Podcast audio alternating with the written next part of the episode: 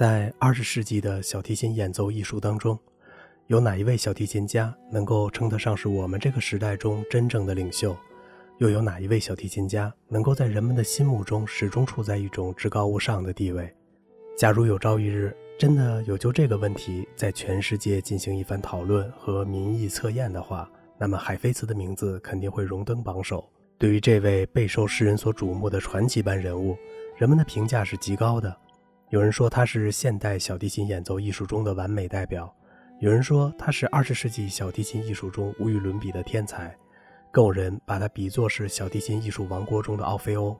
然而，在全世界热爱他的无数听众面前，以上的评价和比喻都是不为过的。事实上，在人们的脑海中，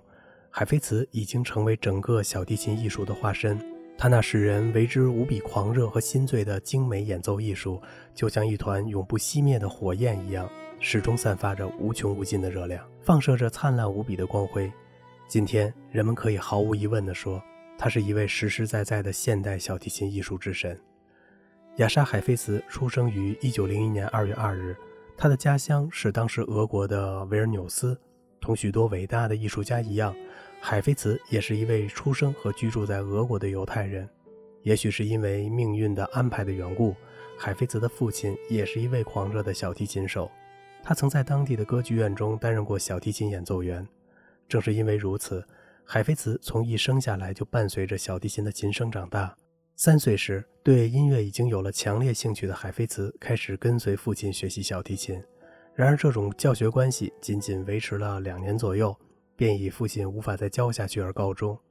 琴技进展神速的海菲茨简直使他的父亲惊讶得目瞪口呆。他深深地感觉到，这个孩子身上所具有的天才是不同寻常的。自己是无论如何不能再耽误他了，于是五岁的海菲茨便被父亲设法送进了维尔纽斯音乐学院，拜在了当地著名的小提琴教授埃利阿斯·马尔金的门下。接受了正规的教育之后，海菲茨的演奏才能显露得更加惊人了。他以极快的进步速度，使得他周围的所有人都不得不刮目相看。当他只有七岁时，在一次观众达上千的公开音乐会上，便以令人心服口服的技艺，极为精彩地演奏了门德尔松的 E 小调小提琴协奏曲。此次绝妙的演奏成为海菲茨幼年成名的重要标志。从此以后，小提琴神童的帽子便顺理成章地戴在了海菲茨的头上。1910年，为了在演奏技艺上得到进一步的深造，九岁的海菲茨进入了彼得堡音乐学院，投身在了大名鼎鼎的奥尔教授的门下。成为这位伟大的小提琴教育家的庞大教学集团中的一个特殊成员。奥尔教授是一位颇有远见且又慧眼识才的杰出教育家。海菲茨的到来立即在他的心中产生了一种兴奋的感觉。这位全身似乎蕴含着无限魔力的小精灵，以他在小提琴上所显示出的巨大才能，使得奥尔教授惊喜的心花怒放。他从小海菲茨的身上敏锐地感觉出了一种未来的小提琴演奏大师所具备的全部素质，继而将他列为自己身边的重点学生，煞费苦心而又不辞辛苦地精心培育着他。就这样，海菲茨从九岁到十五岁，整整跟随奥尔教授学习了六年，完美的掌握了作为一名优秀小提琴家所应具备的一切技能，同时也成为了从奥尔教授班上毕业的一名最出色的学生。作为一名在少年时代便备受人们瞩目的小提琴艺术天才，海菲茨很早就开始在欧洲各国进行旅行演出。还是在彼得堡音乐学院奥尔教授门下做学生时，他便在1912年11岁时来到了维也纳和莱比锡，进行了成功的演出。1914年的十月。十三岁的他，又在著名指挥大师尼基什指挥的柏林爱乐乐团的协奏下，在柏林演奏了柴可夫斯基的 D 大调小提琴协奏曲。这次演出使得柏林的各界人士无不感到由衷的震惊。当时正在柏林的著名小提琴大师克莱斯勒，在听完了海菲茨传神般的演奏之后，曾发自内心的感叹道：“我也许会怀着如此满意的心情，马上砸碎自己的小提琴。”一九一七年。俄国爆发了十月革命，海菲茨一家为了避乱而迁居到了美国。那个时候的海菲茨还没有想到，美国就从此成了他的第二个故乡。海菲茨来到美国以后，便立即开始了他的小提琴演奏事业。这一年的十月二十八日，纽约著名的卡内基音乐厅迎来了十七岁的雅莎·海菲茨。这一天，他在这里举行了一场多年后都被人们称颂的，同时又是他在美国取得首次成功的重要音乐会。在这场音乐会上，他为来自美国各地的听众演奏了维尼亚夫斯基的 D 小调第二小提琴协奏曲和帕格尼尼的第二十四首随想曲等十余首具有艰深技巧的乐曲。他的演奏立即轰动了整个纽约，人们对这位来自俄国的青年小伙子的非凡才能表示出了极大的惊奇。演出结束以后。当地的各大报刊都争先发表了赞扬他的文章，一向语言和态度都异常苛刻的评论家们，却一致用了“出类拔萃的伟大小提琴家”这样的赞誉来称谓他。而当时在美国正红极一时的著名小提琴大师米沙埃尔曼，则被海菲茨那充满魔力般的惊人演技激动得浑身冒汗。他以极为不平静的心情对坐在身后的著名钢琴家戈多夫斯基说。您不觉得这有些太热了吗？而格多夫斯基却极其幽默地回答说：“对钢琴家来说，倒并不是太热。”海菲茨自从在美国的卡耐基音乐厅中一炮打响以后，便由此开始了自己在全国范围内的繁忙演奏。一九二零年五月，他来到了英国的伦敦，在著名的皇后大厅中，以无可挑剔的演技演奏了埃尔加的 B 小调小提琴协奏曲。在这之后的二三年中，他又先后来到了印度、蒙古、以色列、澳大利亚、朝鲜、日本和当时的中国进行旅行演出，所到之处均受到了当地听众的热烈欢迎。我国的一些年高的知识分子和音乐爱好者，至今还深深地记得当年海菲茨来中国演出时的情景。据说，当年海菲茨在上海不仅开了个人独奏会，而且还和当时的上海工部局交响乐团一起合作演奏了协奏曲。这段带有传奇色彩的经历，对于那些亲眼见过海菲茨演奏的人来说，真可谓是无比幸运和终身难忘的了。在二十世纪二三十年代中，海菲茨给人们留下的是一个具有超群天才和极其活跃繁忙的小提琴家的印象。当时，他的足迹遍及了世界主要地区。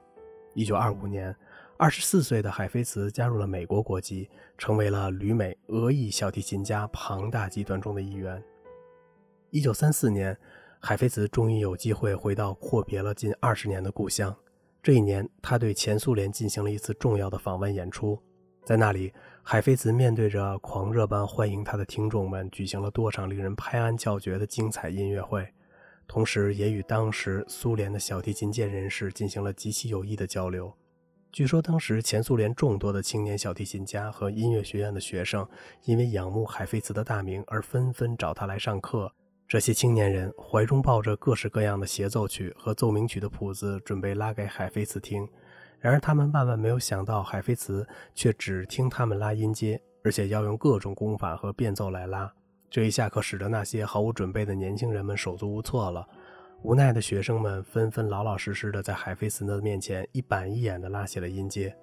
而海菲茨却告诉他们，对于小提琴演奏技术来说，音阶练习是最为重要和基础的东西。对于音阶拉得不过关的话，那么任何作品都是不可能演奏好的。这些属于宝贵经验的忠告，使得所有前去上课的学生都获得了终身的教益。海菲茨当时对前苏联的访问演出，曾在当地掀起了一阵巨大的狂潮，人们像对待凯旋的英雄一般来看待海菲茨。当时，海菲茨曾在莫斯科和彼得堡分别举行了独奏音乐会。前苏联著名的小提琴教育家扬波尔斯基曾中肯地评论道。海菲茨的演奏是一种气魄浩大而又无所不能的艺术，他的技巧既宏伟又辉煌，表情既生动而又细腻，各种妙处无不兼收并蓄而韵味无穷。他的演奏充满着新鲜生动而又用之不竭的音乐天才。第二次世界大战以后，海菲茨不再像原来那样不断的周游世界进行旅行演出，他相对的把美国作为他的长期定居点。并在这里展开了较为系统和有规律的艺术活动。一九六二年，美国的加利福尼亚大学和洛杉矶大学分别聘请海菲茨去讲学，并由此而专设了海菲茨音乐讲座这一特殊的课程。数年来，聆听过海菲茨讲学和示范演奏的人数多得数不清。一时间，海菲茨精彩而又生动的讲学成为了这两所大学中最为吸引人的课程。一九六九年，加利福尼亚大学终于聘请海菲茨担任了该校的小提琴教授。晚年的海菲茨曾在这里进行过多年严格而又富有成效的教学工作，培养出了许多优秀的小提琴演奏人才。海菲茨的演奏艺术生命是很长的。进入晚年以后，他演奏活动虽然不像以前那样频繁，但仍然保持着相当的活力。他的演奏技能也始终如一，并没有随着年龄的增长而衰退。一九七一年，海菲茨在法国举行了七十寿辰电视纪念音乐会，演奏了布鲁赫的《苏格兰幻想曲》和巴赫的《恰空舞曲》等长达一个小时的曲目。这些演出通过电视转播，使得全世界的人们都看到了海菲茨晚年时的不老艺术风采。同时，人们也是最后一次看到海菲茨的正式演出。第二年，即一九七一年。七十一岁的海菲茨正式宣告退休了。退出演出舞台的海菲茨仍然忙碌着各种各样的艺术方面的工作，例如改编乐曲、接受采访和教授学生等等。我国著名女小提琴家夏三多就是海菲茨晚年所教授的出色学生之一。海菲茨一生中的演奏艺术活动是极为丰富的，同许多演奏大师一样，他也是一位十分著名的室内乐演奏家。作为一名修养深厚的演奏大师，他对室内乐有着同样的热爱程度。在他一生丰富多彩的演奏生涯中，曾与著名大提琴家皮亚迪格尔斯基、著名中提琴家普里姆罗斯和著名钢琴家阿瑟·鲁宾斯坦一起组成了超水平的室内乐重奏小组，演奏了大量的古今优秀室内乐作品。他们之间的默契合作所表现出的崇高艺术品味，真正达到了出神入化的迷人境界。自从克莱斯勒以其不拘一格的豪放风格和潇洒自如的新潮审美观，为二十世纪的小提琴演奏艺术开辟出了一条新的道路之后，这种精神的延续便不断的由后代的小提琴家们逐步的发展着。然而，真正使这种新的潮流产生出质变的更高层次，即达到了完美的升华境界的人物，却只有海菲茨一个人。更确切地说，他在这方面是一个首当其冲的人物。从小提琴的演奏技术上来说，海菲茨似乎已经将它发展到了登峰造极的地步。众所周知，海菲茨在我们这个时代乃至整个二十世纪当中，可以称得上是技巧最为精湛和完美的小提琴演奏大师。在这方面，他天才的继承和发展了他的伟大前辈伊萨伊和克莱斯勒等人所流传下来的杰出成果，并通过自己独特的创造性，把它们演变成为一种高度科学和完善的技术体系。人们在欣赏海菲茨的演奏时，都会得到这样一种感觉：似乎小提琴已不是一件额外的乐器，而成为他身体中的一个部分。他支配小提琴，就如同支配自己的肢体一样得心应手。他是一个完全摆脱了技术的禁锢，而真正能够在自由王国中尽情驰骋的勇士。纵观海菲茨的演奏，在许多方面都是极为独特的。他喜爱快速度的演奏，同样的乐曲，他往往要比其他小提琴家的演奏速度快一倍甚至更多。虽然如此，却丝毫损害不了他那充满魅力的音乐性。他的右手运弓技巧如同灌注了神韵一般，充满着无尽的魔力。从今天看来，他的握弓方法似乎并不是那样的规范，但他却以极为科学的力量分配来使运弓达到极佳的放松状态和理想的效果。至于对那些快速跳弓、连顿弓、飞跳弓和抛弓等高难度的运弓技巧，他所达到的程度就更加出神入化了。海菲茨的左手技术同样是精湛的。首先，他的运指速度极快。这与他先天的良好机能及后天刻苦的单双音音阶训练有着直接的关系。更为可贵的是，无论是多快多难的乐句，他都不仅能够极为干净清晰地演奏出来，而且还同时保持着极为精确的音准。在这一点上，他可以说是古今小提琴家中最为突出的一位。海菲茨左手技术中的另一大特长，就是他那表情丰富且又韵味无穷的各种花指技巧。在这方面，他将由伊萨伊首创的伪滑指及蒂博采用的幻想滑指技巧融会贯通，并发展演变，形成了他所演奏出的既有强烈的表现力，又有完善的科学性的极为成熟的滑指技巧。人们在欣赏海菲茨的演奏时，每当这些体现他浓郁个性的滑指出现时，听众的心弦都会被紧紧地扣住。久而久之，这种技巧便成为他演奏风格中的一种明显的特征了。后来，这种技巧逐渐被许多青年小提琴家所模仿、采用和发展，以致成为二十世纪小提琴演奏技术中的一个十分有代表性的风格和手段。海菲茨的左手技术中的另一个迷人之处，就是他那极富个性、突出的柔弦技巧。他的柔弦变化很丰富，但一般来说都是快速有力的，带有着强烈的动力感和激动的热情。这种柔弦所产生出的效果，使得他演奏出来的音乐充满着生动的活力。而当这种柔弦与那富有绝妙控制力的运弓技术相结合之后，便产生出了一种色彩柔和、妩媚醉人而又带有甜美感情的音色。这种音色最终成为了海菲兹演奏风格中的一种突出的标志。海菲兹演奏时的姿势也很有代表性。他在演奏时，琴头高昂，眼睛直视纸板，右臂的肘部抬得很高，这使得他很容易将右臂的重量放在琴弦上，从而产生出穿透力极强的洪亮声音。他的这种演奏姿态使人们不禁想起了一个威武的战士的形象，而在人们的脑海中，海菲茨也正是这样一位舞台上的英雄。在二十世纪早期的小提琴演奏大师中，海菲茨是一位演奏风格极为独特的人，他的个性十分突出，以致人们仅从一弓奏出的一个长音上就能够分辨出是他的演奏。这种个性显著的音色，便是被人们称之为独一无二的海菲茨音色。然而，对于海菲茨演奏中的整体风格，许多年来却始终带有着众说纷纭的色彩。在公认他所具有的精湛演技和表现音乐的巨大能力的同时，也有许多人觉得他的演奏过于冷峻和理智，在许多方面缺乏甜蜜、温馨和静止般的满足感。然而，更多的人则认为他的演奏存在着强烈的内在热情，只是在对待某些不同作品的理解和表现上存在着强烈的个人自我意识，故而导致了在音乐处理上的过分冷峻色彩。然而，从整体来看，这种特征主要是以他个人的性格、生活经历以及对艺术审美方面的理解为依据而整体体现出来的。当然，过强的客观主义态度、缺乏动感与静止之间的辩证理解，也是这种特征出现的原因之一。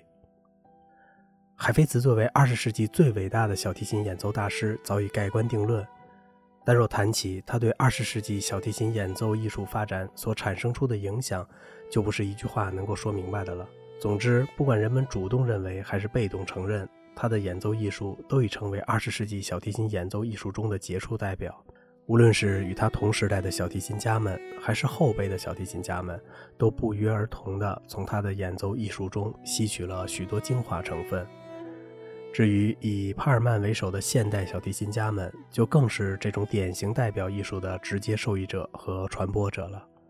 海菲茨是一位有着高度修养和掌握全面演奏风格的艺术家。他一生演奏了几乎所有的古今小提琴作品，能够随时随地地背奏出数十部高难的小提琴协奏曲及其他形式的小提琴作品。他练琴十分刻苦，而且几十年来从不间断。对待他所崇敬和热爱的经典作品，总是不厌其烦地反复推敲、反复改进，直到找到了理想的处理方法为止。而对待二十世纪的现代作品，他也总是抱着极大的兴趣去学习和研究。为此，英国著名作曲家沃尔顿曾把自己创作的那首著名的小提琴协奏曲提献给了海菲茨。一般来说，一个人想要成为知名的小提琴家，虽然很难，但却并不是不能办到的。然而，想要成为人人将其树为楷模的小提琴家中的大师，就绝非是一般人能做到的了。这样的辉煌巨星，在二十世纪中恐怕只有海菲茨一人能够称职。这就是为什么人们将海菲茨称为是二十世纪的帕格尼尼的原因了。